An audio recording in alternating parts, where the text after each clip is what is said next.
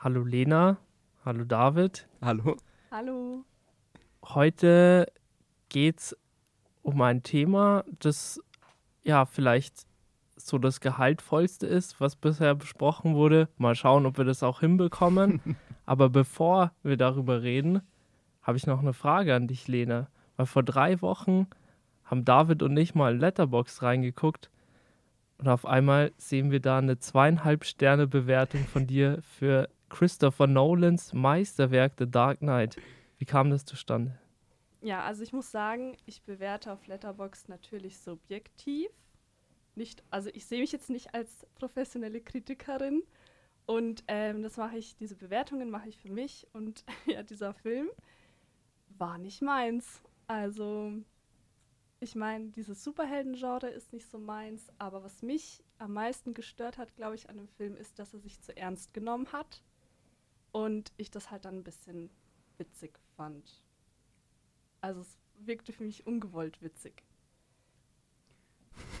Ich habe ich hab schon wieder Angst, dass wir völlig am Thema vorbei in so eine riesen Dark Knight-Diskussion stürzen, weil uns das, vor, als wir das gesehen haben, schon passiert ist. Aber ja, ich meine, ich finde ja die Kritik nachvollziehbar, weil der Film sich schon ein bisschen wichtig nimmt.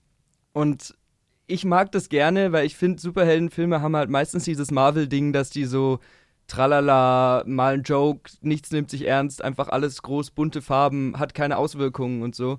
Und der Film ist wirklich für mich ein Film, der ein großes Thema hat, der Konsequenzen hat, der tiefgründige Figuren hat und so. Aber da kommt halt mit einher, dass der sich sehr ernst nimmt. Und man muss halt sich damit abfinden, dass man einen Film anguckt, der sich sehr ernst nimmt, in dem ein Mann in einem Lederanzug aussieht wie eine Fledermaus und durch Gotham City springt. Ja. Und wenn man den Schritt nicht mitgehen kann, dann kann ich mir vorstellen, dass es einfach schwierig ist. Also ich finde es jetzt nicht super tiefgehende Charaktere, das ist jetzt deine Meinung. Aber ähm, ja, ich, also ich verstehe ja auch, wenn man die Filme mag. Ich würde jetzt nicht sagen, das sind objektiv schlechte Filme, das war einfach nicht meins. Was mir aufgefallen ist, ist die Frauendarstellung in dem Film, die sehr fragwürdig ist und so bin ich auch ein bisschen auf das Thema jetzt dieses Podcasts gekommen, weil es mich dann echt gestört hat. Es war nicht der einzige Blockbuster, den ich gesehen habe. Ich habe auch äh, noch ein paar andere nachgeholt, zum Beispiel Inception und so weiter. Und ja, gerade Nolan, auch in Oppenheimer hat man das ja gesehen, kann einfach Frauen nicht gut darstellen. Und ich weiß nicht, die, die Writer, ich weiß nicht, wer dafür verantwortlich ist, aber es ist schon sehr auffällig. Ja, damit nimmst du jetzt auch das Thema vorweg, dann können wir auch gleich damit anfangen. Wenn wir jetzt eh schon über Nolan reden, dann würde ich auch sagen, ja, da hast du auf jeden Fall recht. Christopher Nolan, der schreibt seine Drehbücher selbst oder zumindest noch mit seinem Bruder. Und ich finde auch, dass im modernen Blockbuster-Kino, dass er nicht unbedingt repräsentativ ist für, für gute Darstellung von Frauen das ist sehr freundlich gesagt, finde ich noch. Also ich finde Nolan, das ist einfach, das ist die Schwäche von fast jedem seiner Filme. Weil man kann natürlich hier ähm, sagen, was weiß ich, ernste Themen, tolles Sounddesign, tolle Sets, kreative Ideen. Er bringt Indie-Filme auf die große Leinwand. Wir haben ja schon mal einen ganzen Podcast über Nolan gemacht und da kann man viel loben, aber da haben wir auch drüber gesprochen. Die Art, wie Frauen in seinen Filmen vorkommen, ist ganz oft die klassische Frauendarstellung in Hollywood von vor 30 Jahren oder so. Und das ist wirklich überhaupt nicht mehr zeitgemäß. Also ich finde, wenn wir jetzt bei Rachel bleiben wollen, bei The Dark Knight, ähm, sie ist für mich so der Inbegriff der Jungfrau in Nöten. Und ich ja. finde das halt super weird und sexistisch. Ich weiß nicht, ich finde das einfach traurig, weil man hätte sie auch einfach wirklich besser schreiben können. Sie, hätt, sie hätte Potenzial, so. Und dann ist es echt schade da ist es ja auch noch mal so, ohne jetzt zu sehr auf dieses eine Beispiel gehen zu wollen, es gibt ja Vorlagen. Es gibt tausende von Batman-Comics und gut, gerade in den alten ist natürlich auch die Frauendarstellung immer noch ein bisschen, bisschen, ja, gar nicht mehr zeitgemäß. Aber in den neueren gibt es dann perfekte Beispiele dafür, dass eben auch ähm, Rachel oder andere Figuren wirklich stark charakterisiert werden. Und du kannst ja trotzdem sagen, ba Batman ist die Hauptfigur und sie ist eine der Nebenfiguren, aber du kannst halt auch diese Nebenfigur einfach als vielschichtige, sich echt anfühlende Frau irgendwie schreiben und nicht als, oh, ich brauche die Hilfe von dem großen Batman. Ja. Ja, vielleicht wäre ja auch eine Möglichkeit, wenn man ja die Comics eben verfilmt, und ich kann mir vorstellen, die sind ja älter, dass die eben dann natürlich nicht mehr zeitgemäß sind, dass man da vielleicht auch, weil es gibt ja nur männliche Bösewichte, oder? Soweit ich weiß. Naja, also es, im Batman-Universum gibt es schon noch einige, also Catwoman oder Poison Ivy. Also du hast schon einige und ich fand auch in dem neuen Batman-Film, dass äh, der Charakter von Zoe Kravitz, also Catwoman, schon viel nuancierter dargestellt wurde als jetzt in den Dark Knight-Filmen. Ja. Aber jetzt in der Trilogie meinte ich, sind da, sind da weibliche Antagonisten? Nein. Außer jetzt Doch im dritten. Im dritten Teil, wow. wobei man da auch wirklich ja. sagen muss, das ist die am schlechtesten geschriebene Antagonistin ja. der Reihe. Also. Wundert mich jetzt leider nicht. Und da könnte man ja vielleicht auch mal, ähm, auch wenn es jetzt in den Comics männliche Antagonisten waren, einen vielleicht davon weiblich machen. Ja um das halt mhm. anzupassen, wäre vielleicht eine Möglichkeit. Weiß ich nicht. Ja, ich sehe da auch immer das Problem bei, bei den Filmen mit den Beweggründen, wenn du jetzt weibliche Antagonistinnen hast, warum sie jetzt böse sind. Es geht oft gar nicht so um, um Gründe, wie es bei männlichen Antagonisten ist, weil bei männlichen ist es oft auch so aus dem ökonomischen Aspekt oder aus dem Herrschaftsaspekt, dass du einfach sagst, ich möchte jetzt irgendwen dominieren, so wie Thanos, dass er sagt, ich, ich möchte quasi die Möglichkeit haben, die Hälfte der ja, Zivilisation auszulöschen. Bei Frauen ist es eher dann wirklich irgendwie aus einem Traumata oder weil sie von, von Männern irgendwie ja, abgelehnt wurden und das fällt mir schon oft auf in, in Comicbuchfilmen. Ja, und in ihren Origin Stories sind fast alle weiblichen Antagonisten bei Batman entweder Love Interests von Batman oder Love Interests vom Joker ja. oder von irgendeinem anderen männlichen Antagonisten. Und das ist halt, das ist halt wirklich schwierig, weil ich glaube, das sind hier zwei, zwei unterschiedliche Probleme, die, die wir benannt haben. Zum einen, dass einfach die Zahl an Frauenfiguren in solchen Filmen verhältnismäßig viel zu gering ist und dann aber auch, dass die Darstellung von denen sehr äh, klischeebelastet und einfach äh, eindimensional ist. Und das sind ja im Endeffekt zwei verschiedene Punkte. Also äh, das Wichtigste, finde ich, ist, ist einfach, dass du dass es schaffst, solche Figuren zu, zu richtigen Figuren und nicht nur zu Abziehbildern zu machen. Und das fehlt den Filmen komplett, ja. gerade Nolan. Also. Ja, finde ich auch. Genau, und damit haben wir ja eigentlich jetzt das Thema schon, schon angerissen. Wir wollen heute über Frauen in Hollywood reden vor und hinter der Kamera? Was sind Klischees? Was sind Sachen, die man da vielleicht aufbrechen sollte? Wo gibt es aber auch, also wir wollen nicht nur negativ sein, wo gibt es auch positive Entwicklungen und so? Genau, ich bin gespannt, ob wir es schaffen, uns da so ein bisschen durchzuschlängeln. Das ist ein sehr schwieriges Thema, das hat Arno am Anfang schon angedeutet, aber ich denke, das kriegen wir hin.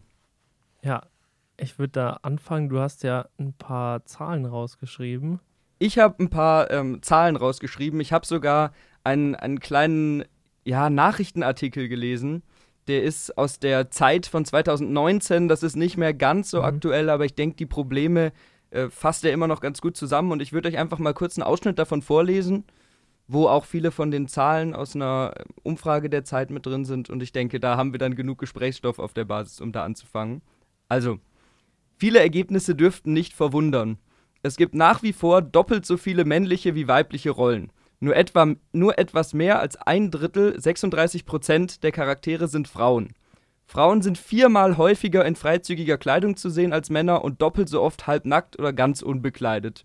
Auch den sogenannten Male Gaze, den männlichen Blick, bestätigen die Ergebnisse der Studie. In 15% der Filme gibt es Einstellungen, in denen die Kamera langsam über Frauenkörper schwenkt. Männerkörper werden nur in 4% der Filme so abgebildet. Der Redeanteil männlicher Figuren ist mit 67% doppelt so hoch wie der Redeanteil der Frauenfiguren, 33%. Außerdem werden Männer häufiger als Führungspersönlichkeiten dargestellt, 42% im Vergleich zu 27% unter den Frauen. Nehmen Frauen mal Führungsrollen ein, werden sie dabei ebenfalls häufiger mit aufreizender Kleidung, halbnackt oder nackt dargestellt als ihre männlichen Äquivalente. Und da stecken jetzt, glaube ich, schon ganz, ganz viele von den Schwierigkeiten, die wir ansprechen wollen, drin. Nur kurz um Rahmen zu geben, die Studie hat sich mit den erfolgreichsten Filmen 2018 in, glaube ich, zehn verschiedenen Ländern beschäftigt. Also es ist nicht, es sind hauptsächlich amerikanische Filme, aber es sind eben nicht nur die Filme, die in Amerika erfolgreich waren, sondern eben auch in europäischen Ländern und in äh, ja, südamerikanischen Ländern und so. Genau. Ich hatte da auch eine Studie, die wurde erhoben zwischen 2007 und 2016 und das war, waren eigentlich exakt die gleichen Zahlen. Also es ist echt erstaunlich. Also bei so, also gerade dieser Redeanteil der Figuren, dass das so wenig ist bei, bei weiblichen Darstellerinnen, das ist schon erschreckend. Ja, also ich habe auch Zahlen von 2022 und das sind genau dieselben Zahlen. Also es ist halt leider irgendwie, es wird nicht besser. Ja. Und das ist schon sehr frustrierend, finde ich. Vielleicht wollen wir erstmal kurz über ein paar Begriffe sprechen, zum Beispiel was der Male Gaze mhm. ist. Mhm. Will da einer was von euch? Will der das erklären? Hast du eine Definition dafür? Oder weil dann kannst du es auch gerne machen. Ja. Es geht halt da vor allem darum, dass männliche Kinobesucher bevorteilt werden durch Implementation männlicher Protagonisten. Also man kann sich nur mit vorwiegend männlichen Protagonisten, weil es eben fast nur die gibt, ähm, identifizieren. Ähm, und es gibt halt vor allem sehr viele stereotype Darstellungen mhm. von weiblichen Figuren. Genau. Also ich hätte es jetzt, jetzt so beschrieben, dass im Prinzip der Blick, den wir durch die Kamera sehen, vor allem ein männlicher Blick ist oder aus männlicher Perspektive ist. Das ist ja genau das. Ja, die Frage ist nur, also wenn jetzt ein Mann sexualisiert wird, ist es dann auch der Male Gaze oder ist es für euch der Female Gaze? Weil da, glaube ich, kommt es oft zu Missverständnissen, weil ich dachte, das wäre jetzt auch der Male Gaze. Ja. Äh, Denn der Female Gaze ist ja eher, da geht es um die, um, die, um die Charaktere, um die Persönlichkeit. Und jetzt weniger um die sexualisierte Darstellung, oder? Also ich finde es schwierig, das so ganz voneinander zu trennen, oder? Ist, also ich habe das jetzt nie so wahrgenommen, dass der Male Gaze nur die sexualisierte Darstellung ist und der Female Gaze nur die tiefgründige Figurendarstellung ist, oder? Nur von der Tendenz her. Aber gut, ich weiß nicht, vielleicht, vielleicht hätte ich mich hinsichtlich des Begriffs noch mehr informieren müssen. Ich finde es halt auch schwierig, also ja. weil es eben so viele Missverständnisse gibt. Ja, genau. Deswegen wollte ich euch fragen, ob ja, da der Unterschied ist. Das ist schwierig, weil ich meine, Male Gaze ist ja dann auch wieder eher nur repräsentativ für straighte Männer. Und ich weiß nicht, ob, ob, das, ob das auch, also alle sexuellen Orientierungen von Männern beinhaltet. Ja, und ich meine, es gibt ja auch immer wieder, also viel zu selten, aber immer wieder dann ähm, Sexszenen, die von Frauen inszeniert werden, wo dann hervorgehoben wird, dass es eben jetzt mal eine Szene ist, die nicht nach dem Male Gaze inszeniert worden ist, sondern wo wirklich äh, ja, der, der weibliche Blickwinkel im Vordergrund steht. Und das ist ja dann auch eine Darstellung von Sexualität, nur halt aus einer anderen Perspektive. Deswegen. Aber aus welcher Perspektive? Ist es dann vielleicht die Perspektive der Frau? Weil man kann ja nicht sagen, immer wenn Sexualität dargestellt wird, ist es der Male Gaze. Das weiß nee, ich nicht. das nicht. Ja. Das würde ich so nicht sagen. Ja. Ich glaube, es kommt auch darauf an, eben wie man das inszeniert, weil wenn du jetzt keine Ahnung, einen Film hast wie Basic Instinct, dann würde ich sagen, ja, das ist Male Gaze, aber wenn du dann vielleicht dann auch so subtiler ist und man das Gefühl hat, weil Sexszenen sind auch immer noch wichtig für Filme, auch wenn das immer weiter und weiter abgenommen hat. Es gibt natürlich viel mehr schlechte und ungelungene Beispiele dafür, aber ich finde auch gerade so im, ja, jetzt im neuen Kino Filme wie, wie Titan, die auch eine Sexszene haben, sind komplett anders. Und da finde ich, gibt es andere Möglichkeiten, eine Sexszene zu inszenieren. Und da finde ich dann eben diesen Nicht-Male-Gaze-Aspekt schon interessant, weil das nicht nur auf der Empathieebene gelungen ist, sondern auch ein, ja, Verständnis, ein anderes Verständnis von Film erzeugt, ähm, auch eine andere Perspektive erzeugt und auch frisch ist. Ja.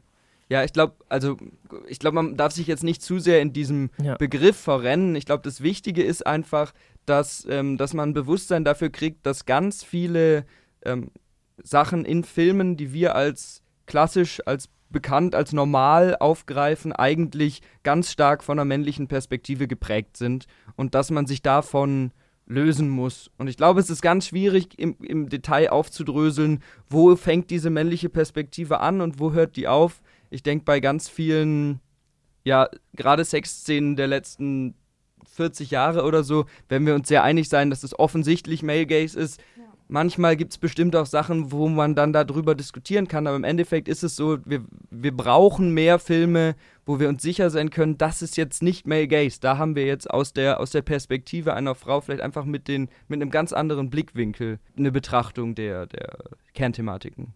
Ja, ich sehe auch eben ein Problem mit, mit, mit der Statistik, wo du gesagt hast, mit der Freizügigkeit, auch der Vergleich, so jetzt Männer und Frauen, wie viel ja, Unterschied da ist. Also Gut, es gibt halt dann noch Serien wie Euphoria, die dann so einen Dickshot haben, aber die reißen das auch nicht raus. Und Euphoria macht dann auch trotzdem noch so Sachen, dass sie eine Teenagerin auf so einem Karussell sehr ja, lassiv inszeniert. Und ich frage mich dann auch oft, dass ich, ich sehe da auch ein Problem, gerade mit jungen Schauspielerinnen, dass sie sich, dass die meisten von denen halt auch trotzdem nackt performen müssen. Euphoria ist eh meiner Meinung nach super problematisch. Also ich fand auch schon die erste Staffel sehr komisch, weil es einfach zu so einer krassen Sexualisierung von Teenagern kommt.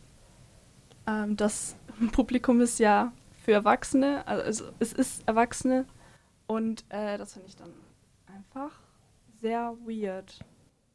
Ja, Gerade wenn es halt, also ich habe Euphoria nicht gesehen, deswegen kann ich da nicht zu viel zu sagen, aber wenn es halt zu so einer Übersexualisierung kommt, weil im Endeffekt ist es ja schon so, wir wollen jetzt keine Filmlandschaft oder keine Gesellschaft, die rein auf Keuschheit setzt ja, ja, und nee. so. Also es ist ja sehr wichtig, dass hinsichtlich Sexualität, dass da ganz offen mit umgegangen wird, auch im Film.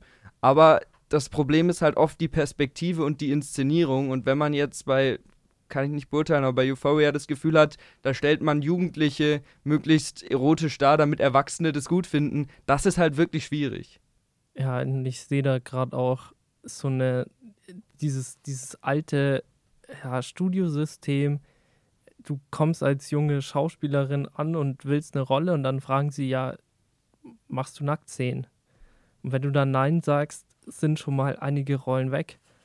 Und gerade wenn du dann trotzdem sagst, du machst es und du willst es auch machen, dann sehe ich da auch ein anderes Problem, das jetzt auch irgendwie in den letzten Jahren durch durch diese ganze Andrew Tate-Welle losgetreten ist, dann wirst du im Internet einfach beschimpft. Und das habe ich jetzt letztens gemerkt an dem Film Challengers, da kam nämlich der Trailer raus und da wurde Zendaya absolut beleidigt von irgendwelchen Tom Holland-Fans und ich sehe da auch ein extremes Problem darin. Das ist bei Männern komplett anders. Ja, das ist, das ist wirklich schwierig, weil da dann auch oft ähm, Figur und Schauspielerin nicht mehr voneinander getrennt werden und man halt in so eine sehr, ja, Andrew Tate-Ecke abrutscht, wo dann halt gesagt wird, ähm, eine Frau hat das und das zu machen und so. Ich will dem jetzt überhaupt keine Bühne hier geben. Ich will jetzt überhaupt nicht ganz genau hier irgendwie den zitieren, kann ich auch gar nicht. Aber da, das ist, glaube ich, auch in der, in der Rezeption sehr gefährlich, dass es eine immer größere, größere Bubble gibt, die eine ganz seltsame und ganz schwierige Erwartungshaltung an Frauenfiguren in Filmen hat.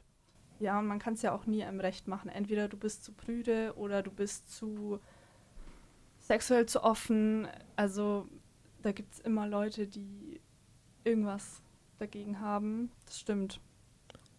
Ja, ich finde halt, dass das jetzt immer weiter polarisiert. Das habe ich auch jetzt bei Barbie gemerkt, wie da der Film aufgenommen wurde. Das haben ja Leute persönlich genommen, dass ja. der Film Erfolg hatte. Ja, und vor allem viele haben das ja als Männerhass wahrgenommen. Ja. Also, die haben den Film ja überhaupt nicht verstanden. Die haben, ich frage mich, ob sie den bis zum Ende überhaupt geguckt haben, ja. Absolut kein Männerhass war. Und ja, das, das finde ich dann auch so schwach irgendwie, dass, dass solche Filme, die versuchen, auch Empathie zu erzeugen für weibliche Hauptdarstellerinnen, ohne dass sie jetzt irgendwie eine Love Interest haben oder ja, diese klischeehaften Veränderungen durchmachen in Filmen, dass, dass man dann diesen Film abtut und sagt, ja, das ist ja nur irgendwie ein Franchise-Film und die hassen Männer und der ist woke oder sowas. Das sind für mich keine Argumente. Allerdings, ja, polarisiert sowas und, und es wird immer größer, habe ich das Gefühl. Und ich finde es halt krass, dass der Film so polarisiert, obwohl er ja für die breite Masse geschrieben wurde. Also das war ja noch nicht mal bis ins kleinste Detail, dass da super viel angesprochen wurde, was man noch hätte ansprechen können. Das blieb ja alles noch relativ an der Oberfläche, würde ich sagen. Ja. Und wenn selbst das so polarisiert, ist es schon echt fragwürdig. Aber vielleicht polarisiert es gerade deswegen, weil es nur so die breite Masse erreicht. Weil es gibt ganz viele Filme in letzter Zeit, die ganz toll da auch viel tiefer noch einsteigen. Zum Beispiel Promising Young Women, Woman, Promising Young Woman. Ähm, aber der hat halt nie dieses Massenpublikum erreicht, sondern der hat halt einfach nur die Leute erreicht, die sich wirklich mit so einem Thema auseinandersetzen wollen, die offen für so Indie-Filme sind und die eben auch offen für so eine Thematik sind. Aber Barbie erreicht halt schon allein durch die ja, ganzen Social-Media-Auftritte und Memes und so jeden. Und da ist dann, glaube ich, der Auslöser, wo die Leute sagen, ja, das bricht jetzt in meine Welt ein und das macht alles kaputt und so. Und eigentlich ist es ja aus unserer Perspektive ein ganz positiver Schritt. Weil ich würde sagen, das ist mit das erste Mal, dass so ein Film mit so einer, wenn auch natürlich vereinfachten, aber sehr wichtigen Message so ein extrem großes Publikum erreicht. Und dass der da auf, auf Barrikaden stößt, war im Prinzip mit zu rechnen. Es ist natürlich schade und ich will das in keiner Weise gutheißen, aber da war mit zu rechnen. Und vielleicht kommen ja jetzt aber immer mehr so Filme. Vielleicht erreichen solche Filme immer mehr ein großes Publikum und langsam wird es da niedergerissen, weil es geht nicht von heute auf morgen.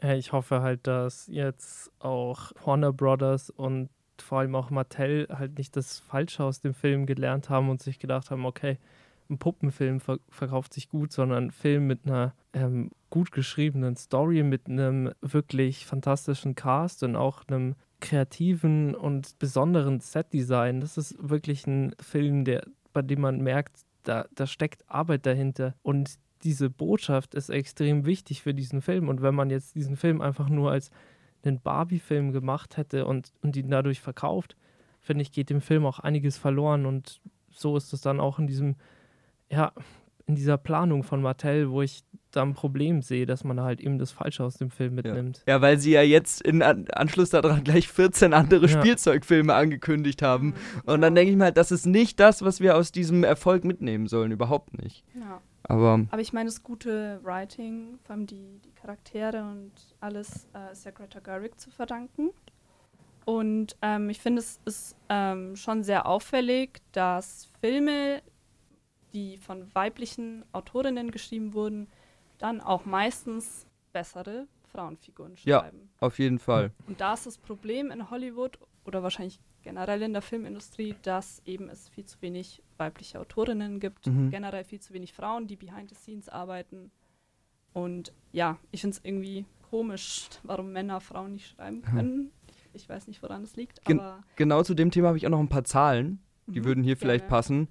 Von den 56 umsatzstärksten Filmen 2018 war keiner von einer Regisseurin. Bei nur 25% von den Filmen war mindestens eine Produzentin dabei. Bei nur 10% war eine Frau am Drehbuch beteiligt.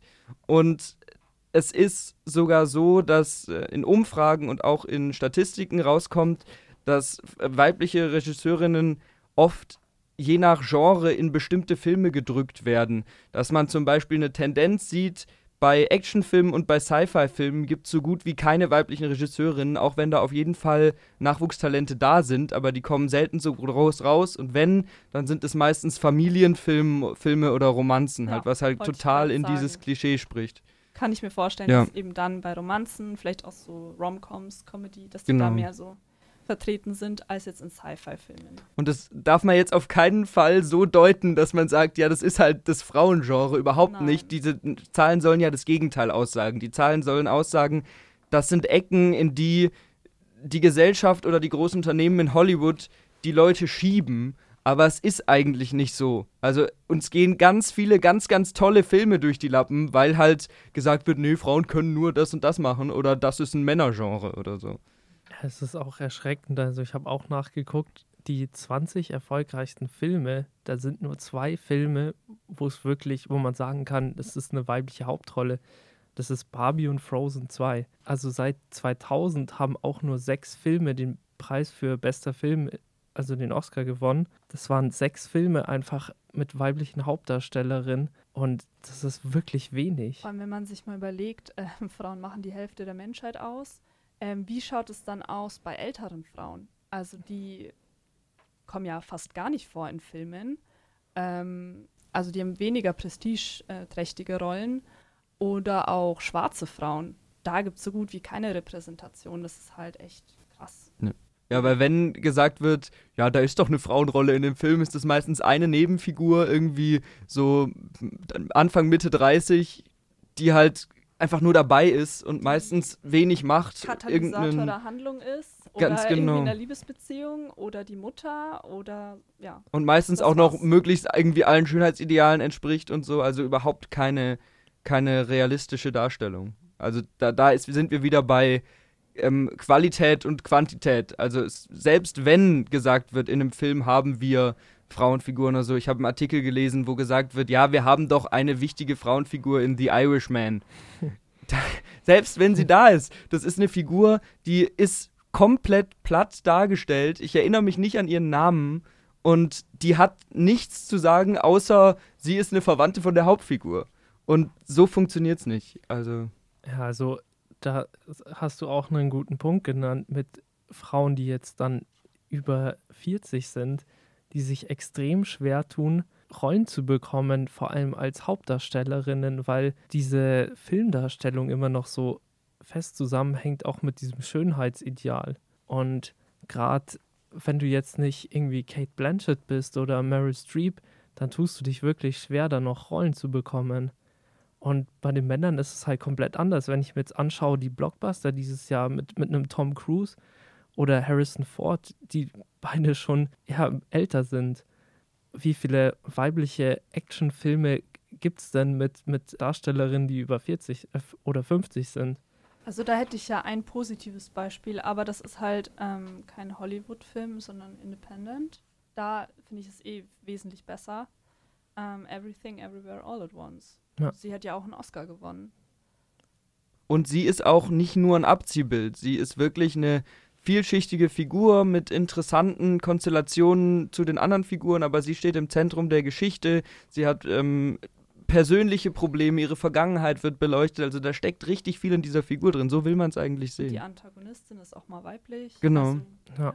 Und es geht halt auch viel um diese Mutter-Tochter-Beziehung, die halt wirklich besonders ist für diesen Film. Und ich habe auch oft das Gefühl, wenn du jetzt Filme hast, in denen weibliche Figuren als so stark dargestellt werden, dass es oftmals auch nur so ein bisschen ausgetauscht wurde, dass man das Gefühl hat, der Film war vielleicht konzipiert für Männer und jetzt hatten sie irgendwie ja, vom Studio oder so den Auftrag, das auszutauschen. Ja, ich finde, ich habe da so einen Satz gelesen im Internet, ähm, der das ganz gut beschreibt. Sexy Chicks doing Dude Stuff.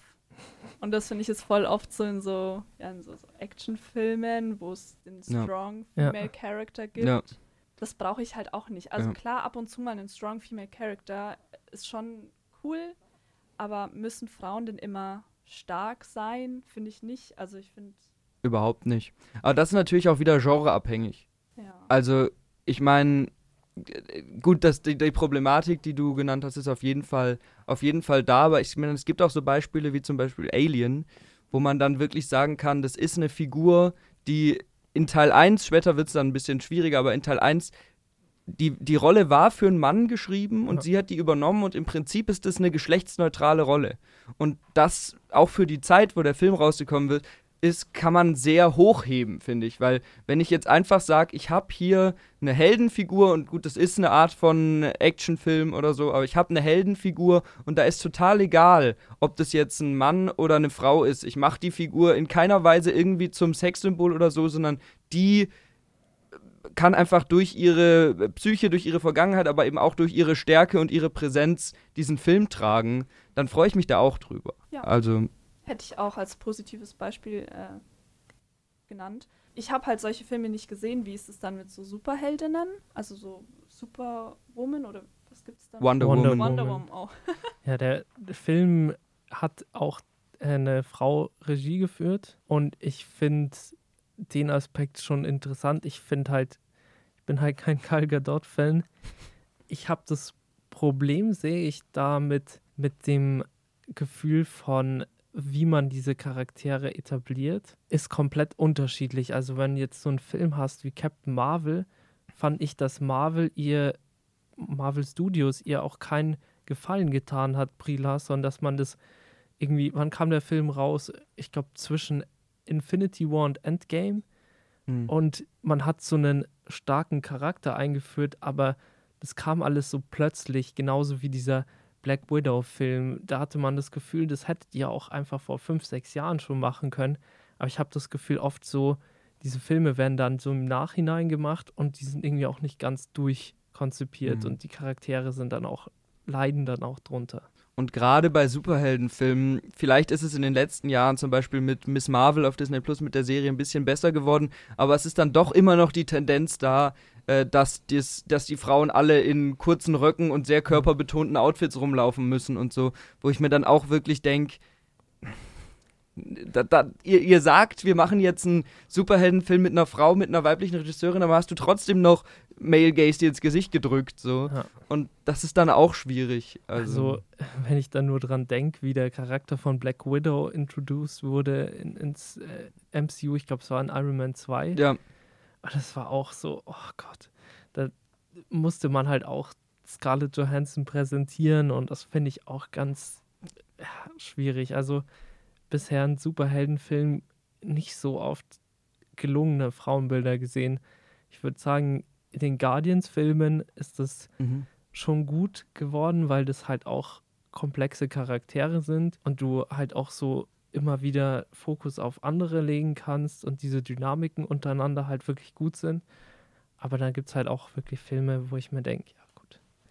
Und aber wie gesagt, wenn wir bei positiven äh, Tipps sind hinsichtlich der Frauenfigur, ist Miss Marvel eine ganz, ganz spannende Serie, weil das ist ein äh, junges Mädchen, das auch zum ersten Mal eine muslimische Superheldin und da ist richtig schön zusammengefasst. Das ist einfach nur eine ganz nahbare, ganz coole Figur, wo es überhaupt nicht irgendwie um äh, Darstellung aus einer männlichen Perspektive oder Sexualisierung oder Hilflosigkeit oder so Tropes geht, sondern es ist einfach nur eine richtig schön geschriebene Frauenfigur.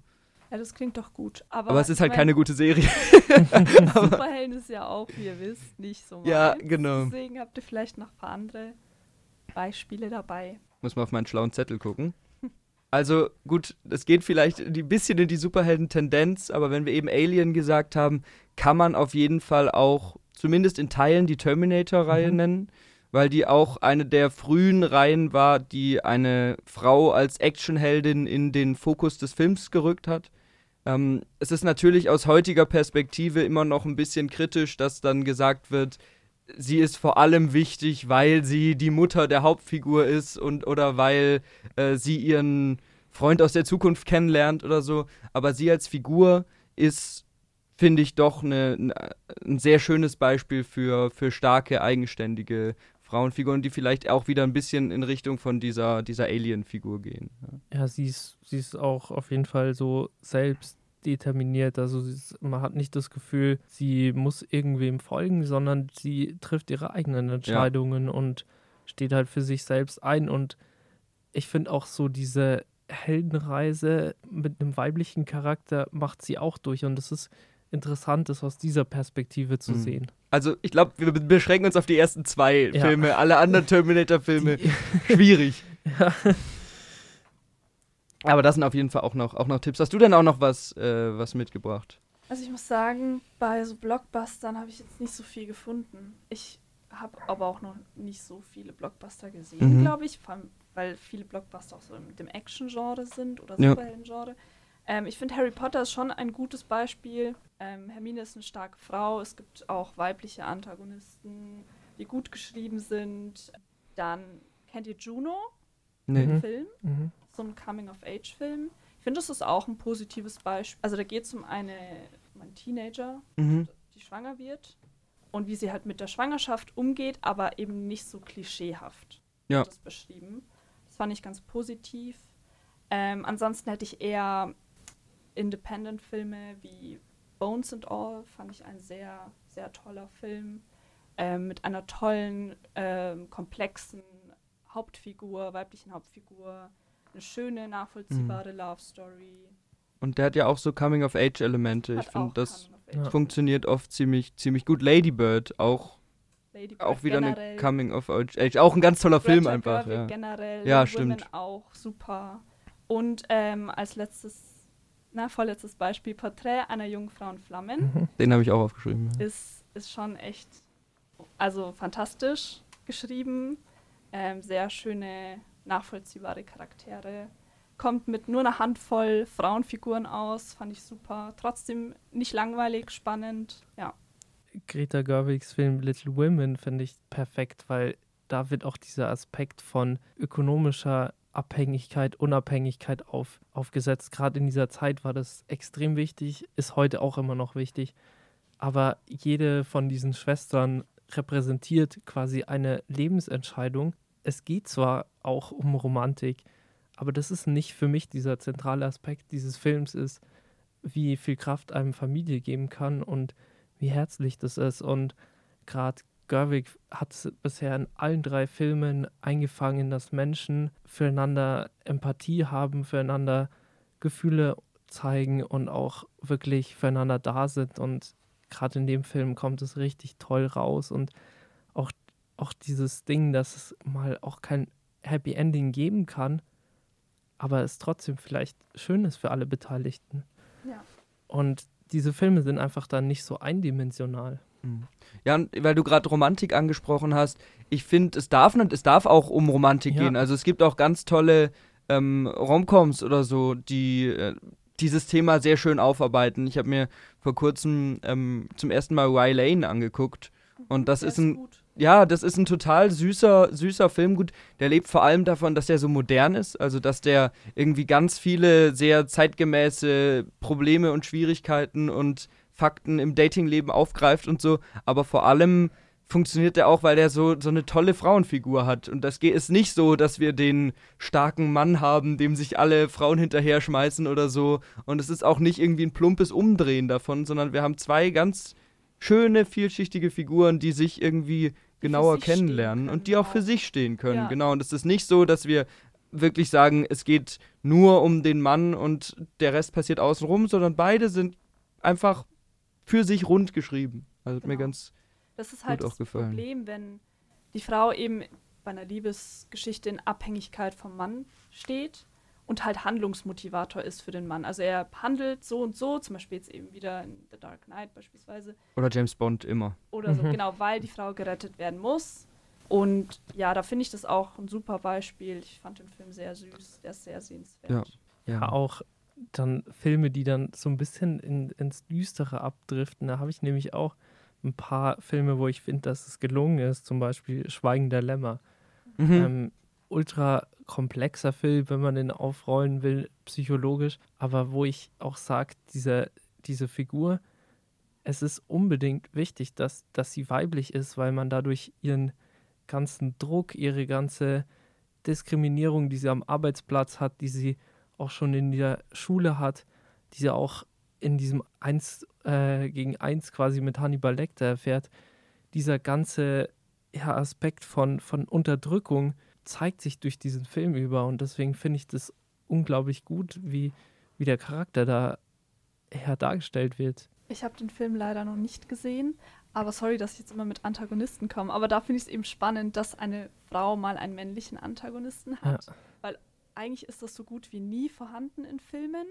Ähm, wahrscheinlich soll irgendwie eine Frau die Dominanz eines Mannes nicht untergraben oder so. Ich weiß auch nicht warum. Aber das finde ich ganz cool. Ja. ja, also es gibt vielleicht ein Problem da mit der Darstellung von Transpersonen in dem Film.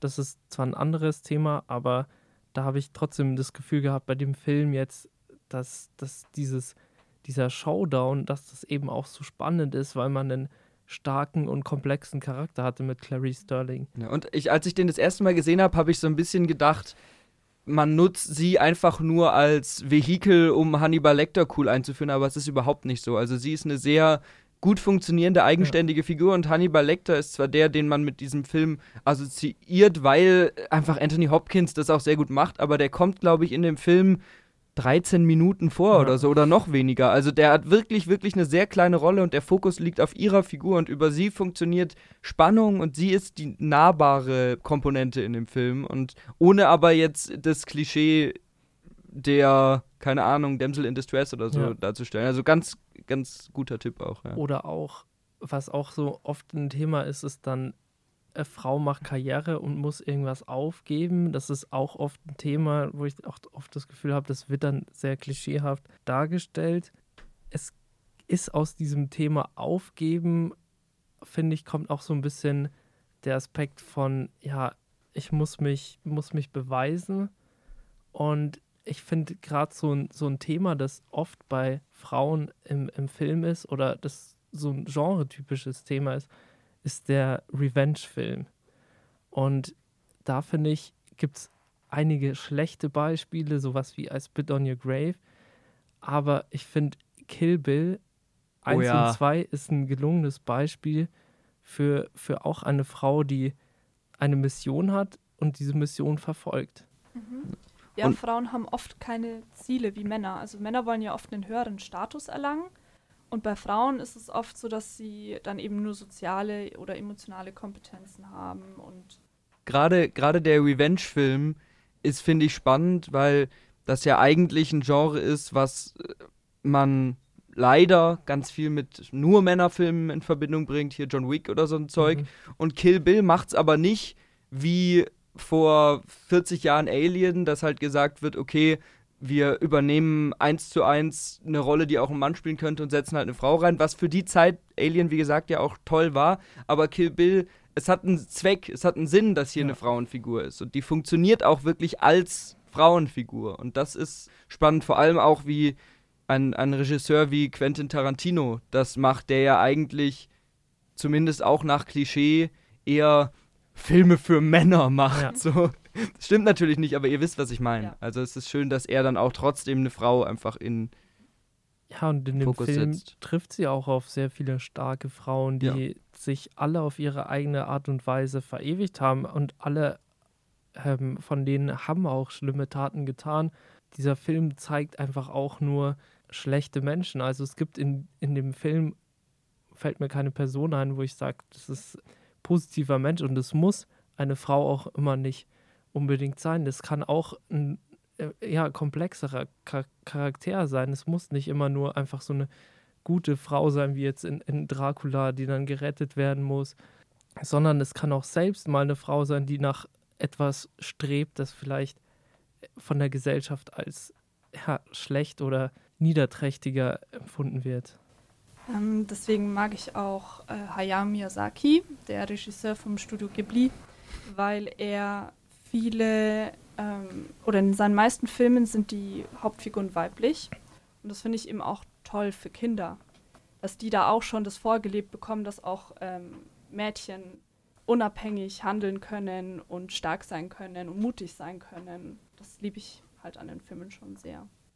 Und er kann auch sehr gut Mädchen darstellen, also Kinder sozusagen. Also ja. du hast ganz oft ähm, eben junge, junge Mädchen in Hauptrollen von den Filmen, die halt auch einfach schön nahbare Figuren sind. Genau, ja. Und das ist ja auch was allgemein gut. Kinder im Film könnte man wahrscheinlich eine extra Folge drüber machen, ist oft ein bisschen nervig, aber Hayao Miyazaki schafft es ganz toll, das, das auszubalancieren und da dann eben auch so eine ja, einfach so, so, alles ist schön zu vermitteln. Und wir haben nicht irgendwie immer den großen männlichen Helden, der durchrennen muss. Natürlich in manchen Filmen schon, aber ich habe mir zum Beispiel vor kurzem zum ersten Mal Ponyo angeguckt. Und das ist ein total schöner Film, weil die titelgebende Figur ist ein, wie sagt man das, ist ein Fisch und will ein Mensch Mädchen werden, also ein, ein Mensch die werden. Ariel-Story, nur, nur in asiatisch. Ja, genau. Und auch nicht so klischeebelastet, wie ja, Ariel genau. vielleicht ist. Ja. Also. Finde ich eben auch. Also ich finde, die Figuren sind generell nicht klischeebelastet. Ähm, bestimmt findet man Stereotype, aber nicht, es ist nicht auffällig und ähm, die Charaktere sind eben so geschlechtsneutral geschrieben. Also ich finde, zum Beispiel Chihiro hätte jetzt auch ein Junge sein können. Wäre das ja. als Junge gezeichnet worden, es hätte genauso funktioniert und das finde ich halt super. Ja, das stimmt. Ist vielleicht von den, von den großen Studios oder großen Filmreihen gerade so, so ein richtig gutes Beispiel dafür. Weil ich denke, ich habe gerade darüber nachgedacht, was gibt es denn noch für, für Filmreihen oder für Studios oder für Regisseure oder Regisseurinnen, die immer, die vor allem Frauen in den Fokus ihrer Filme rücken und so. Und mir ist jetzt kein Beispiel eingefallen, was so gut ist wie Hayao Miyazakis Filme. Also, also nicht so gut, aber trotzdem gut gelungen, finde ich dann doch die Tribute von Panem-Filme, weil die dann hm. doch sehr zentriert äh, sind. ich, mich stört halt dieser letzte Film, weil der halt das Buch komplett ändert und dann doch äh, Katniss quasi eine Liebesbeziehung gibt. Aber das war jetzt ein kleiner Spoiler. Aber ich finde, dass das jetzt so, auch so eine Reihe losgetreten hat, diese Tribute von Panem-Filme, wo dann sowas kam wie Divergent oder sowas. Ähm, Aber es liegt sicher auch daran, dass. Dass es erfolgreich war, natürlich. Nee, das, das ist, also die, es basiert ja auf Büchern, klar. Ja. Und dass die Bücher halt äh, von einer weiblichen Autorin wieder sind. Ja, eben, eben. Also, das ist halt schon Ja. kein Zufall. Gut, wobei ich jetzt nicht weiß, ob ich als Beispiele für besonders gut geschriebene Frauenfiguren Divergent nennen würde. Nee, würde ich auch nicht. Also, Aber schon allein, dass es eben diese Jugendfilme gibt, wo wir eine, eine zentrale Frauenfigur haben, das ist zumindest schon mal ein Schritt, ein wichtiger Schritt. Aber wir wollen natürlich da noch deutlich drüber hinausgehen. Also, ja, so, so zwei Bücher, die auch beide von Frauen geschrieben sind. Bei dem einen denkt man das überhaupt nicht. Wenn man jetzt äh, von dem Film hört, ist es nämlich American Psycho. Ähm, Finde ich auch interessant, weil da wird, da geht es gar nicht vielleicht, es geht natürlich auch um die, das Verständnis von Frauen, aber eher aus der Perspektive von einem Mann. Und es ist eine absolute Karikatur auf diese Wall Street Yuppies aus den 80ern.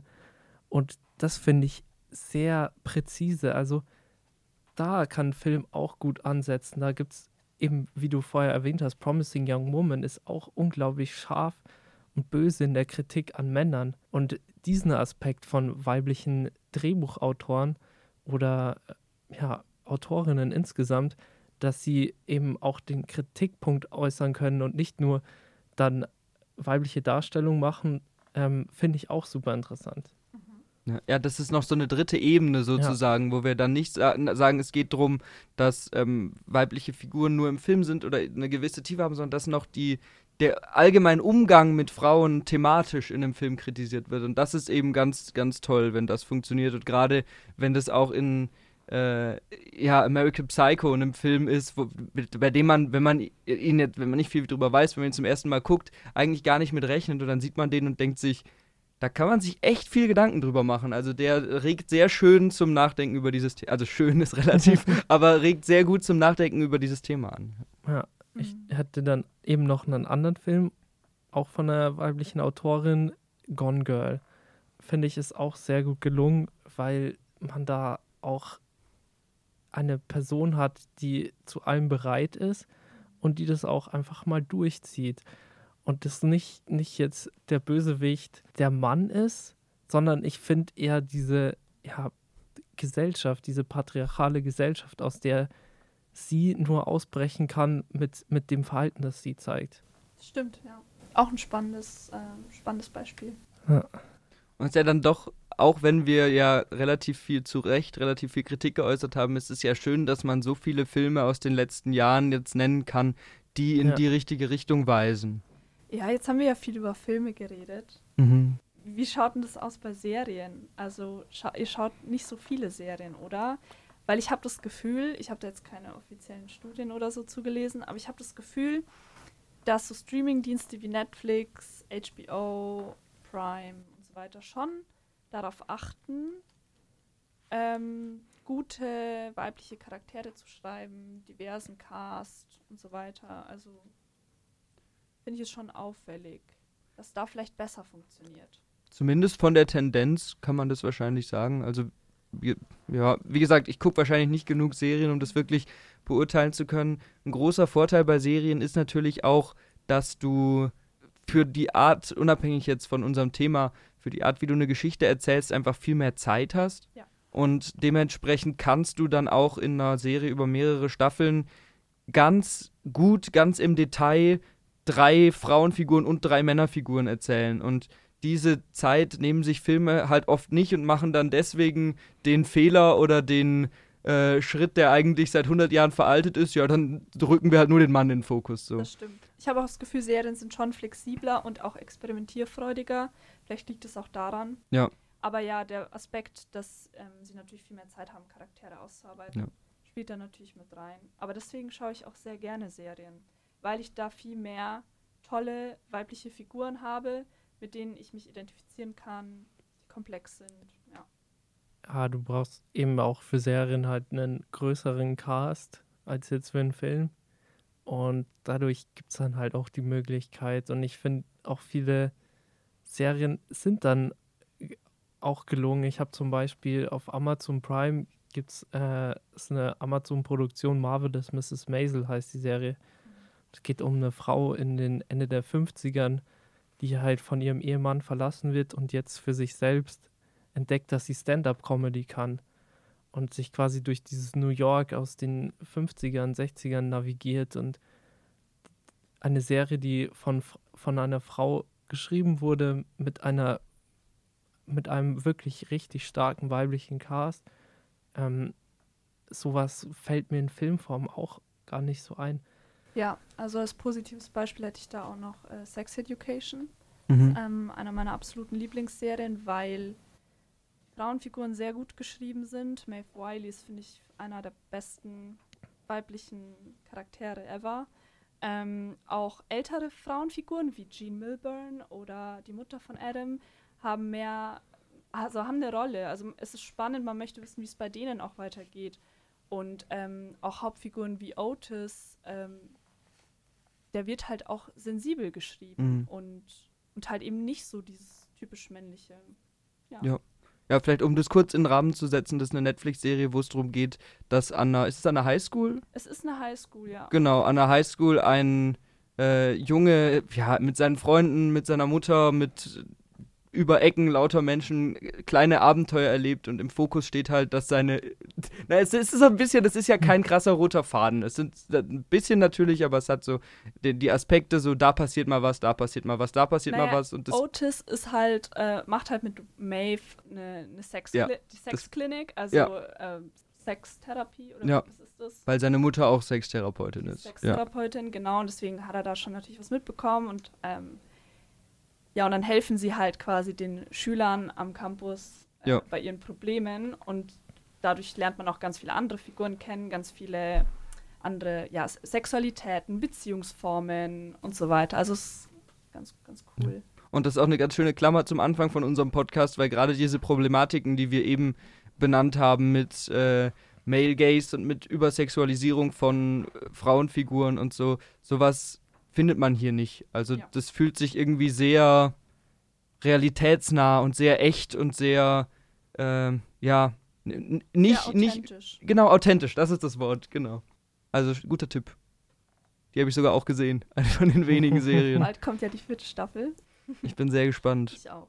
Vielleicht noch eine Serie, die, die ich gerade zum zweiten Mal gucke, die man auch noch nennen könnte, weil es in eine ganz andere Richtung geht. Äh, Disenchantment auf Netflix. Das ist eine Animationsserie von dem Macher von Simpsons.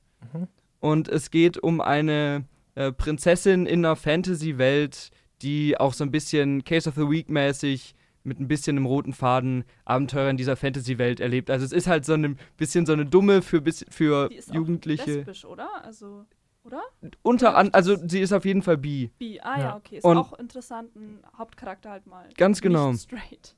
Und diese, diese Serie geht mit ewig vielen Themen so ein bisschen ins Gericht, mal ein bisschen härter, mal ein bisschen wischiwaschi. Aber ich finde, das ist trotzdem ein gutes Beispiel, weil man da eben eine starke Frauen-Protagonistenfigur hat, die nicht über irgendeinen Lover definiert ist, der in der ersten oder zweiten Folge dazukommt, sondern halt einfach sich irgendwie auslebt und auch zum Teil Charaktereigenschaften hat, die jetzt überhaupt nicht typisch frauenmäßig sind, sondern einfach eine vielschichtige Figur ist. Also auch Nee, ein guter nee, Tipp. Sie, ist- sie ist ja auch irgendwie so, so ein bisschen hedonistisch, finde Genau. ich. Und lebt so in den Tag rein und Und säuft die ganze Zeit. Ja, und äh, finde ich, finde ich super interessant. Also war eigentlich auch nicht so meins, dachte ich am Anfang, aber dann hatte ich auf einmal Lust, das weiterzugucken. Also ich finde auch, die Serie hat ein bisschen Probleme, Ja, aber sie ist keins davon. Also sie ist eher der Grund, wieso man die Serie weitergucken würde. Und hat, ist, glaube ich, auch jetzt vor kurzem die fünfte Staffel gestartet. Also lohnt sich mal reinzugucken. und wenn wir schon jetzt bei Serien sind, dann können wir noch über Filmserien reden, weil ich mich gefragt habe, wie ist es denn? Die Frage ist ja immer noch nicht geklärt. Aber wie ist es denn, wenn jetzt der nächste Bond eine Frau ist? Kann man dadurch irgendwie was verändern? Wird dadurch was verändert? Ist es überhaupt möglich? Was, was, was denkt ihr darüber?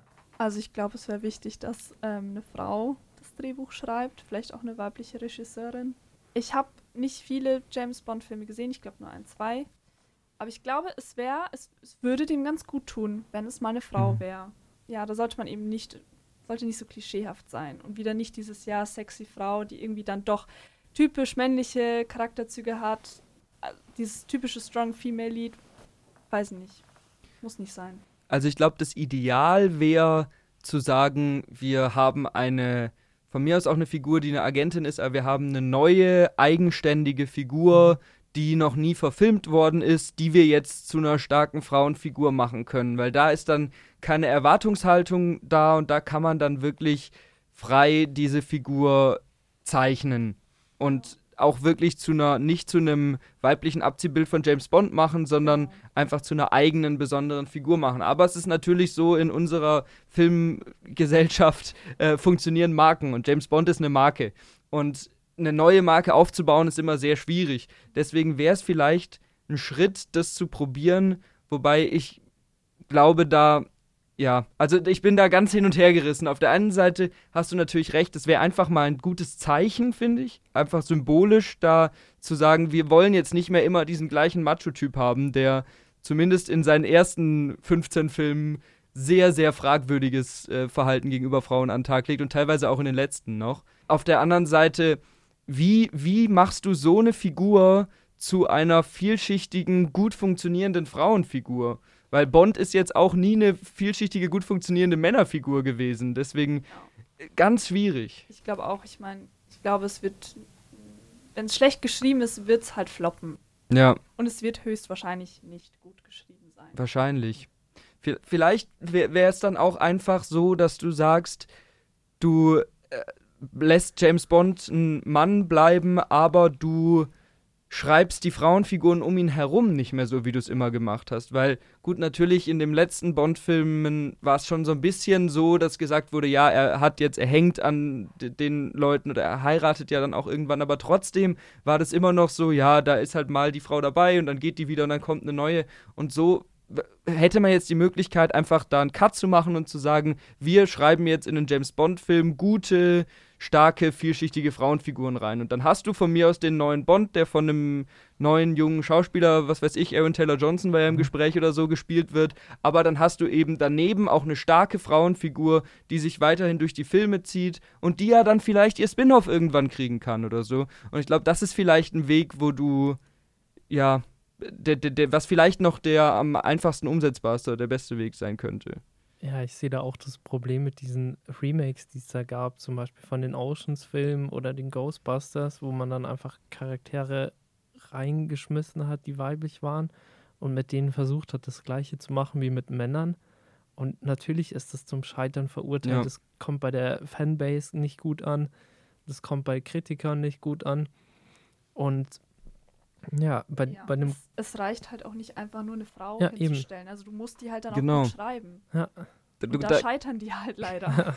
du kannst nicht sagen, da ist eine Frau drin, damit eine Frau drin ist. Ja. So, da muss auch wirklich was dahinter stecken und es muss einen Sinn haben und es muss einfach als Frauenfigur funktionieren. Und das tut's in Ghostbusters, wie hieß der nochmal? Boah, ich, ich, ich habe ihn verdrängt. Auf jeden Fall nicht, nee. Aber dann da zum Beispiel, wenn wir gerade schon bei Ghostbusters sind, der neue Ghostbusters, ähm, wie hieß der Ghostbusters Afterlife, glaube ich.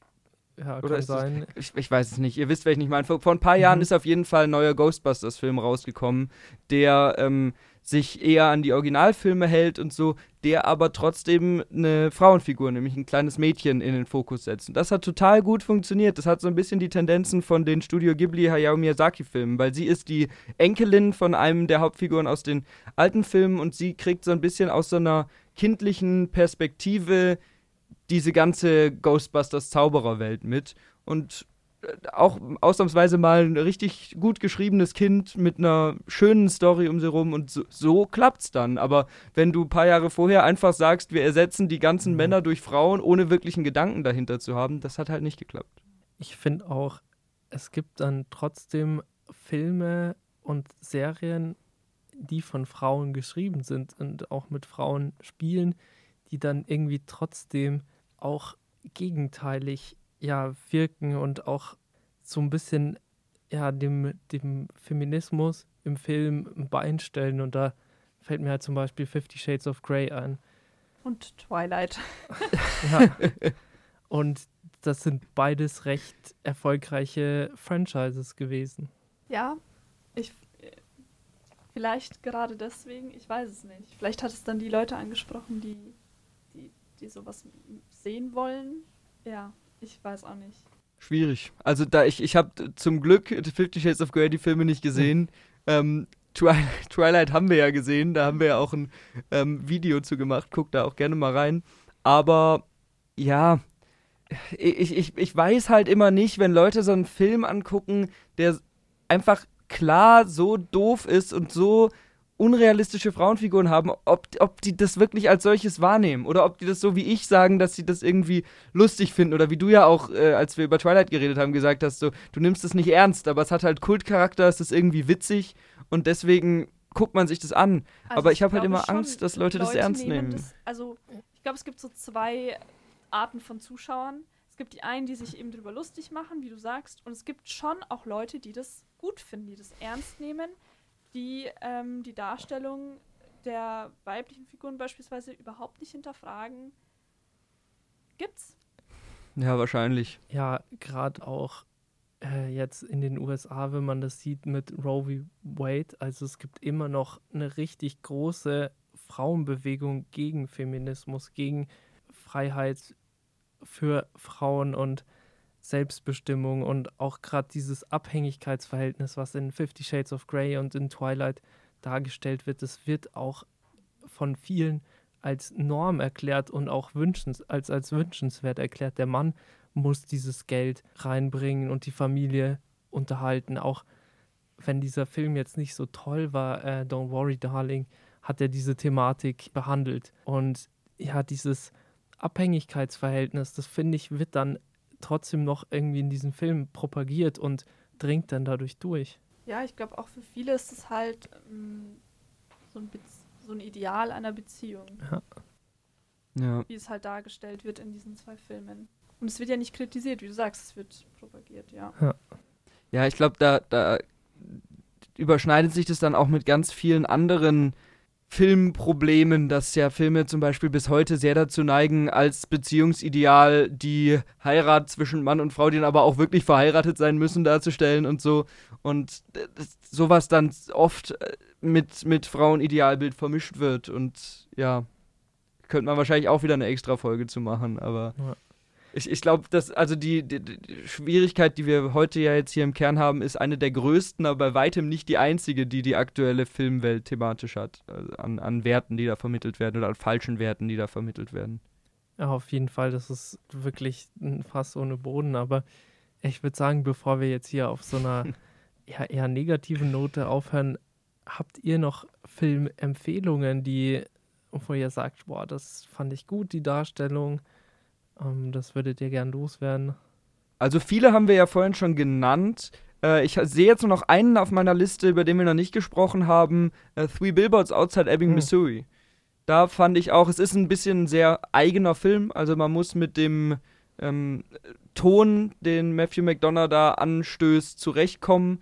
Aber wenn man das tut, dann kann man da sehr viel Spaß mit haben. Und die äh, Hauptfigur äh, gespielt von, jetzt ist mir gerade im Moment ihr Name entfallen. Francis McDormand. Francis McDormand lieferte auch eine ganz tolle Performance ab zwischen witzigen Elementen, also mhm. der ist echt lustig, der Film, hat aber auch eine extreme Tragik, weil es eben um P Polizeiversagen und Staatsversagen ja. geht und um ihre, äh, ja, Be Be Beziehung zu einer verschwundenen Tochter. Oder ist sie verschwunden oder wurde sie ermordet, da bin ich mir jetzt gar nicht mehr ganz sicher. Also verschwunden, die Polizei hat die Ermittlungen halt eingestellt. Genau, genau. Die, hab den lange nicht mehr gesehen, aber ich muss ihn mal wieder gucken, merke ich gerade. Aber das ist auch ein Film, der mir als erstes im Kopf aufgeploppt ist, weil ich mag die Darstellung von ihr sehr gerne in dem Film. Weiß nicht, habt ihr den gesehen? Ja. Würdest du das unterschreiben oder? Ja, auf ja. jeden Fall. Also ich finde auch Frances McDormand, die ist in super vielen Filmen dabei, wo ich finde, dass es gelungen ist, weil ihr Mann ist auch ich weiß jetzt nicht, ob es Joel oder Ethan Cohen ist, mhm. aber die beiden sind ja Regisseure und in dem Film Fargo finde ich auch eine sehr starke Darstellung von ihr und die arbeiten auch immer eng zusammen am Drehbuch und dadurch habe ich auch das Gefühl, die weiblichen Charaktere in Coen-Brüdern-Filmen sind auch viel komplexer als bei anderen männlichen Kollegen. Hast du noch irgendwelche Empfehlungen? Also ich habe schon alles von meiner Liste Okay. tatsächlich genannt, aber ich kann trotzdem nochmal jedem Porträt einer jungen Frauenflamme Hm. an, ans Herz legen. Ist einfach ein super Film. Ähm, schaut ihn an, egal ob welches Geschlecht. ist für jeden was. Ja, ich habe noch, ich habe schon noch einige. Ich muss mich da auch kurz fassen, weil ich habe das auch selektiert. So, ich hatte dann auch noch ein paar historische Filme, so wie Casablanca oder Some Like It Hot, wo ich finde, dass das gut ist. Aber einen würde ich noch nennen und das ist äh, Der Teufel trägt Prada. Weil ich finde, der Film, wenn man das jetzt so normal guckt, denkt man, ja gut, die Antagonistin ist äh, Mary Streeps Charakter, aber ich finde, der Antagonist in diesem Film ist ihr Freund. Weil ihr Freund die ganze Zeit gegen ihre Jobauswahl ist, gegen ihren Lifestyle, sie auch irgendwie davon abhält, sich weiterzuentwickeln. Dieser Ja. Film ist, Finde ich auch, ich fand ihn schrecklich, wie Ja. er verlangt hat von ihr, ihre Karriere aufzugeben für ihn, für die Beziehung. ja, Was ist das denn? also fand ich, fand ich super interessant, wenn man den Film so sieht, dann äh, kann man da auch einige ja, gesellschaftliche Probleme, die immer noch aktuell sind, der Film ist ja von 2007, aber ja, es ist auf jeden Fall eine interessante Betrachtungsweise von dem Film, kann ich auch nur empfehlen, den anzugucken. Guter Filmtipp, sehr ikonisch. Ja, und die Outfits sind auch toll. Also Ja, da, da kommt man auf, auf die Kosten. auf Ja. jeden Fall. ohne jetzt hier ein zu großes Fass aufmachen zu wollen, ist natürlich auch immer was, mit welcher Perspektive, mit welchem Ja. Denkansatz man an einen Film rangeht. Wie du das gerade genannt hast oder wie wir es eben auch schon hier bei, bei American Psycho gesagt Mhm. haben, dass du da, wenn du den Film wahrscheinlich sogar aus der Perspektive, wie es die Autorin oder die Regisseurin gemeint hat, betrachtest, ähm, da ganz viel Konsumkritik, Gesellschaftskritik, Kritik am Umgang mit Frauen siehst, wenn du da aber aus dieser Andrew Tate-Bubble kommst, den so als Patrick Bateman ist das absolute Männerideal Ja. siehst, was bei in dem Fall natürlich eine totale Fehldeutung des Films ist, die leider viel zu oft passiert, aber trotzdem finde ich das immer, könnte man wahrscheinlich sogar mal ein Special oder so zu machen, Ja. finde ich das spannend, wie dein Vorwissen und deine intellektuelle Auseinandersetzung mit bestimmten Themen oder so prägt, wie du einen genauen Film siehst und wie unterschiedlich verschiedene Leute dann auch so einen Film sehen können und so. Ja, um auch sowas zu rezipieren, manchmal hilft es dann auch zu wissen, was ist eigentlich die Norm, weil wenn man jetzt keine Romcoms gesehen hat aus den 2000ern, dann weiß man auch nicht, was da teilweise kritisiert oder parodiert wird. Ist auch bei Horror so, wenn man jetzt nicht weiß, es gibt halt diese äh, Filme mit, mit Slumber Party, solche, solche Sachen, wo dann irgendwelche Teenagerinnen halt von irgendeinem Slasher umgebracht werden, dann weiß man auch gar nicht, was zum Beispiel so ein Halloween äh, für einen Verdienst getan Mhm. hat daran. Ähm, es ist immer echt wirklich interessant, wie man, wie man solche Filme auch deuten kann und manche nehmen dann die Filme wahr als gelungen, andere nicht. Also ich denke, wenn man sich jetzt unsere Folge anhört, dann werden auch viele sagen, okay, finde ich jetzt eigentlich nicht so gut Darstellung und es ist immer noch eine Frage der Perspektive. Wie bei Dark Knight, bei unserem Einstieg. Genau. Ja, ich hoffe, es wird besser mit der Darstellung weiblicher Figuren, weil ich glaube schon, dass ähm, so Mainstream-Filme einfach eine große Auswirkung aufs Publikum haben. Und dann ist es halt einfach super fragwürdig, wenn solche, wenn Frauen einfach Ja. komisch dargestellt werden. Mehr wie Barbie wollen wir haben. Ja, auf jeden Fall. Und ähm, genau, das hat man ja auch einfach im, im Boxoffice jetzt gesehen. Barbie ist der erfolgreichste Film diesen Jahres und das auch zu Recht. Und ich hoffe, dass da jetzt auch mehr kommt davon. Ja. Gut, habt ihr noch was zu ergänzen zu dem Thema? Soweit nicht. Dann würde ich sagen, zum Abschluss reden wir nochmal drüber, was wir als letztes gesehen haben. Was hast du denn als letztes gesehen, Lena? Boah, da muss ich nachdenken. Wenn du überlegen musst, kann ich ja mal anfangen. Äh, dir fällt bestimmt noch was ein. Äh, ich habe, das, das ist sehr witzig, ich habe gestern einen Film angeguckt, den habe ich von einem ähm, Kumpel zum Geburtstag gekriegt und ich, der weiß halt, dass ich gern so ein bisschen so Action-Trash angucke, sowas in die Richtung. Und der hat den Film außen die DVD mit Papier ausgekleidet. Das heißt, ich wusste nicht, was ich für einen Film angucke. Und er hat dann nur hinten drauf so ein paar Tipps, paar Informationen geschrieben Mhm. und ich habe dann eben auch mit Augen zu die DVD rein und so und habe den gestartet und wusste eben nichts über diesen Film. Und der Film, den ich dann gesehen habe, war Iron Mask. Oh. Das ist ein ähm, Film, der, boah, es ist ultra schwierig zu beschreiben, um was es da geht. Ähm, ein russischer Zar, der zusammen mit äh, zwei chinesischen Kung-Fu-Kämpfern und, und einem englischen Soldaten äh, nach China reist, um da einen Drachen zu befreien, der von bösen schwarzen Zauberern festgehalten wird. Also so ein ganz, ganz wilder, wow. halb ja, ziemlich Trash-Film, wo auch der, der, der strotzt vor schlechtem CGI und so, aber kann mit äh, Jackie Chan und Arnold Schwarzenegger halt ähm, ja, punkten so ein bisschen. Und Highlight des Films ist auch der Kampf zwischen Jackie Chan und Arnold Schwarzenegger, der leider schon innerhalb der ersten 45 Minuten ist. Das ist wirklich ganz cool. Aber ansonsten, ja. Also ich würde sagen, wenn man ein Herz für so Trash-Filme hat und in, in die Richtung habe ich das, dann kann man da wirklich Spaß mit haben, weil da halt einfach teilweise ganz gute Kampfchoreografien drinstecken, weil da einfach alles over the top ist. Der Film nimmt sich nicht ernst, der ist total überladen, total witzig und übertrieben.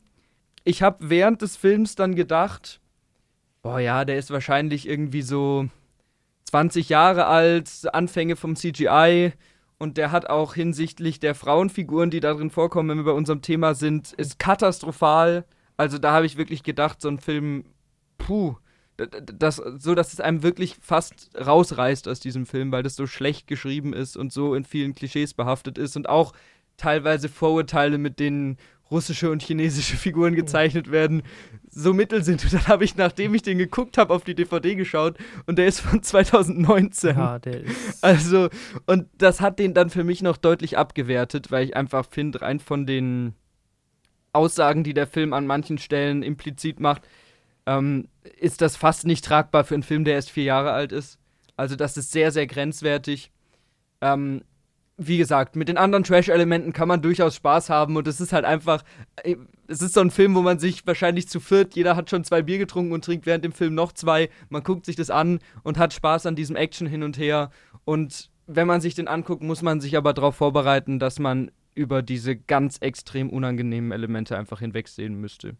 Also keine reine Sehempfehlung, aber auf jeden Fall ein spannender Film und gerade für, ich weiß nicht, was ich jetzt angucke, war das ganz cool. Ja. ja. Ich glaube, der ist auch von China finanziert. Von China und Russland ja, äh, finanziert. war lange in so einer Produktionshölle und. Sieht man auch. Ja. Hast du jetzt deinen Film ähm, schon gefunden? Ja, ich habe gar nicht so viel gesehen in letzter Zeit. Ich habe Past Lives gesehen. Mhm. War ein schöner Film, eine Romanze, die auch nicht klischee belastet ist, war ganz süß, ist, ist sehenswert, läuft noch im Kino, soweit ich weiß. Mhm. Ansonsten habe ich in letzter Zeit eher Serien geguckt, tatsächlich. Also gerade schaue ich Never Have I Ever auf Netflix. Ist süß, ist eine leichte Unterhaltung, kann man machen. Ja, mehr habe ich leider nicht. Aber Past Lives ist ein guter Tipp. Da hat auch in der letzten Folge hat Felix darüber geredet, als er den als letztes gesehen hatte.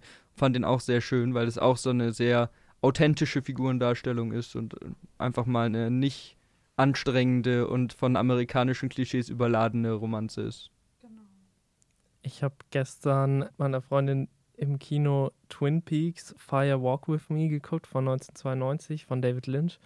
Und das ist ein Spin-off-Film von der Twin Peaks-Serie, die ich noch nie gesehen habe. und ja, saß der Johannes auch von Ur Watchlist im Kino und meinte, du willst nichts checken ich habe mich auch schon darauf eingestellt, weil es David Lynch ist. Aber dann war der Film doch recht verständlich und ich habe jetzt richtig Lust auf die Serie. Der Film ist unglaublich gut und David Lynch hat in dem Film, ich glaube, das ist somit sein dunkelster Film und der macht eigentlich auch keine fröhlichen Filme. In dem Film geht es um wirklich schlimme Themen wie Inzest, Vergewaltigung, Drogenkonsum und das auf so eine Art und Weise, die wirklich einen rauswirft. Man versteht gar nicht, wo die Handlung hingehen wird, wie es weitergehen wird. Und der Film ist halt auch so unkonventionell in seiner Erzählweise, dass du diese Serie habe ich jetzt mehr als nur Lust drauf, jetzt gerade dann im Herbst. Äh, es ist, glaube ich, perfekt und kann ich auch wirklich nur empfehlen, den Film. Ähm, ich werde es dann letztendlich beurteilen können, wenn ich die Serie gesehen habe, ob mir da noch Wissen fehlt, weil das auch im, quasi ein Prequel-Film ist. Aber ja, hast du Twin Peaks gesehen? Ich habe Twin Peaks nicht gesehen, aber Okay. habe auch nur Gutes drüber gehört. Also muss ich mir vielleicht auch mal auf die Liste setzen. Ja, Mhm. hatte ich auch äh, nicht erwartet. Also ich dachte mir, der wird mir schon so gefallen, aber dass der mir so gefällt. Aber gut, habe bisher auch noch nichts Schlechtes von David Lynch gesehen. Und ganz cool, das wusste ich nicht. In dem Film spielt auch David Bowie mit. Für, glaube ich, 30, 40 Sekunden ist er da. Hat aber eine recht ikonische Rolle Mhm. und bei dem denke ich mir auch immer, wow, der, der sieht einfach im Alter immer besser aus und ist, ist so ein toller Mann und es freut mich immer, wenn ich irgendwie David Bowie dann sehe. Ich habe auch vielleicht doch noch, noch einen Film, den ich Ja. vor kurzem gesehen habe, den ich noch kurz anführen, anführen würde. Ich war nämlich mal wieder ähm, in der Sneak Preview und ähm, ja, habe bis jetzt dieses Jahr noch nicht so viel Glück in den Sneaks gehabt und es hat sich jetzt weiter durchgezogen. Ich habe mit Liam Neeson Retribution gesehen. Oh. Das ist halt so ein. Ach, also, es ist ein Liam Neeson-Actionfilm, wo er in einem Auto mit seinen Kindern fährt und während der Auto fährt, wird er angerufen und gesagt: Ja, unter euren Sitzen sind Bomben und sobald einer von euch aufsteht, explodiert das Auto. Und eigentlich, was ich ja eben schon angedeutet habe, habe ich ja wirklich eine Schwäche für solche Filme. Also ich, ich mag ja so stumpfe Action und so, aber hier funktioniert wirklich gar nichts. Also das ist wirklich, ich glaube, das ist mit der schlechteste Film, den ich dieses Jahr im Kino gesehen habe, weil der kriegt keinen Spannungsaufbau hin, der versucht dramatisch zu sein, die Figuren sind einem komplett egal. Ähm, der versucht auch irgendwie, also der hat gar nicht so viel Action, weil das im, mit dem Auto rumfahren auch einfach wirklich nicht gut aussieht. Das sieht aus wie ein VW-Werbespot. Und immer wenn er, wenn er dann eben so dramatisch sein will, sind die Dialoge so doof, dass, dass man fast grinsen muss.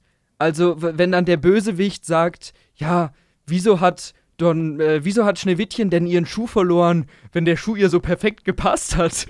Und so, hä? Was, was? Also, auf dem Niveau alle Dialoge in dem Film völlig inhaltslos, zusammenhanglos, ganz schlechte Schauspieler. Ich meine, Liam Neeson ist halt Liam Neeson. Die Frage ist, kamen da Frauen vor? Ja, er hat eine Tochter, die vorkommt und seine Frau kommt auch vor. Also ich habe schon Actionfilme mit, mit ja an einer Stelle. Also ich habe schon Filme mit schlechteren Frauenfiguren gesehen, muss aber nicht heißen, dass das hier gute Also hat er Frauenfiguren den sind. Bechteltest bestanden. Ja, jein. also ich glaube, das Sprechen der beiden ähm, weiblichen Figuren ist ungefähr so: Oh, geht's dir gut? ja. Also Und dann ist nur, aus. nur die besorgte Mutter mal wieder. Nur die besorgte Mutter natürlich. Cool. Ja, also äh, wirklich, das ist mal eine absolute Nicht-Sehempfehlung. Der startet, glaube ich, in zwei Wochen oder so im Kino oder in Mhm. einer. D da kann ich nur von abraten. Ja, das ist schade, weil ich mag Liam Neeson eigentlich. Ich fand, äh, der hat jetzt letztens, äh, war bei Conan O'Brien im Podcast und fand ich ganz witzig, weil er hat erzählt, dass er und äh, Hugh McGregor die ganze Zeit die Laserschwertgeräusche nachgemacht haben beim Dreh von Star Wars, bis George Lucas gesagt hat, sie sollen es lassen. Ich finde ihn auch echt sympathisch, aber leider hat er irgendwie so in den letzten Ja, Jahren mit seinen Händen, mit seinen, mit seinen Filmen echt kein, kein Glück. Weil Also. der eigentlich auch ein guter dramatischer Darsteller Ja. ist, aber gut, das so viel dazu dann im, im Liam Neeson Ganz Podcast. genau. Wird bestimmt genug hergeben. Ja, dann haben wir euch, glaube ich, echt noch viel Filmempfehlungen mitgegeben. Mhm. Ähm, wenn ihr noch mehr Empfehlungen braucht oder euch noch für andere Themen noch interessiert, dann schaut doch bei uns gern vorbei auf YouTube oder auf Instagram oder auf Spotify. Wir sind da überall vertreten. Und dann bis zum nächsten Mal. Es hat mich sehr gefreut. Danke fürs Zuhören. Danke fürs Zuhören. Tschüss. Tschüss. Tschüss.